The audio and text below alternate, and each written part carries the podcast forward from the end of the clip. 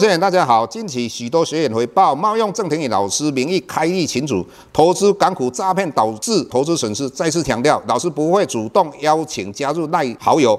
再次强调，老师没有 Telegram 群组。再次强调，老师只有在 PressPlay 撰写产业探讨文章。再次强调，老师不会在赖群组回答任何问题，有任何问题在 PressPlay 平台内发问。再次强调，老师不会教大家投资港股，老师只有投资台股，请大家勿点选不明的耐群组以及连接，任何信息请审慎评估并提高警觉，切勿上当受骗。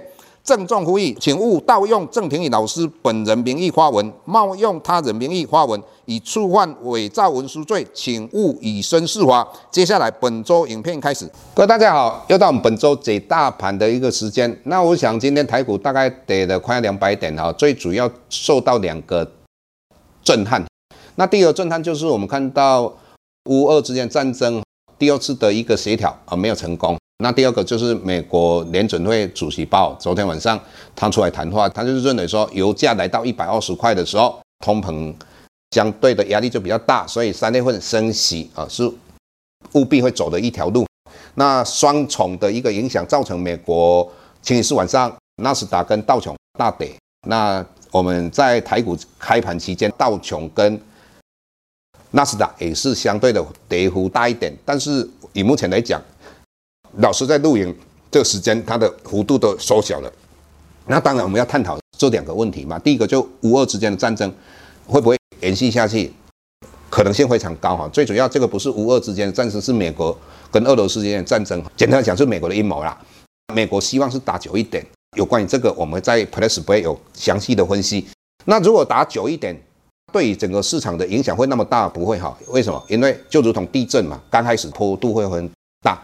那随着这个战争延长的话，影响美股跟台股相对就低哈。那第二个影响到台股跟美股的原因之一，就美国升息这一件事情。各位你要了解，在一九九四年的十月份，当时美国的联邦基金利率三波升它就开始往上升，升到一九九五年的三月份来到六波升短短的没有几个升了三波升。那升了三波升的话，造成债券大屠杀，债券的价格跌的幅度很大。那这个我们在 Press 会将来我们有一集会好好跟各位说明的。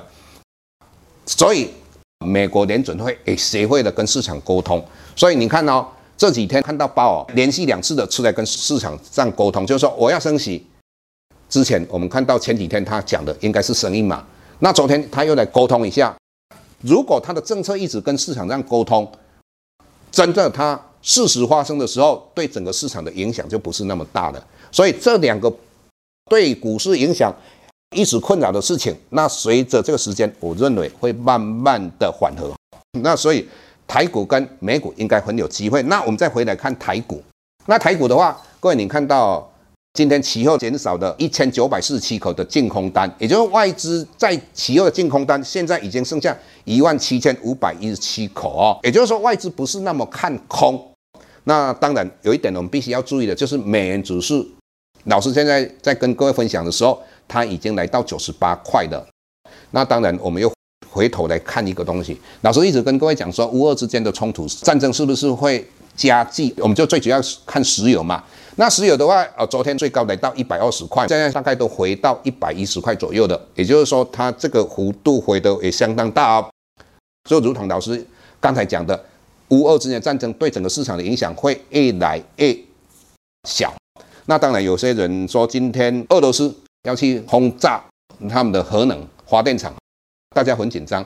那事实上炸下去的话，对整个世界的影响也是不会很大的。为什么？这个是一个区域性的嘛。啊，所以整理你们就是看石油。那石油的话，到底它会慢慢的从一百二十块、一百一十块，如果缓缓下降的话，那当然这个整个事件对整个市场的，不管台股或美股。当然影响就非常相对比较小。那有很多人在讲说，哎，那油价涨那么高，对塑化股是不是有投资的机会？战争对于钢铁股是不是可以去买？还有就是说，啊，比特币等等这些议题，那哪些电子产业可以买？这个比较详细的分析，我们都会在我们的 PressPlay 跟各位说明哈。那我们还有会找一个机会，好好跟各位聊一下 ETF 跟债券。型基金，也就是很多投资人有在买的。有时候上电视媒体哈，有时候他们的讲的观念，呃，是是非非了。好，那我们必须要给。很多投资人有一个正确的观念，那我们期待下一期啊，我们有机会跟各位好好录一集来跟各位谈这两个议题。谢谢各位。下周台股个股当中，老师精选的十几档个股做重点分析。想要了解老师到底精选哪些个股，欢迎订阅 Plus Play 互惠内容。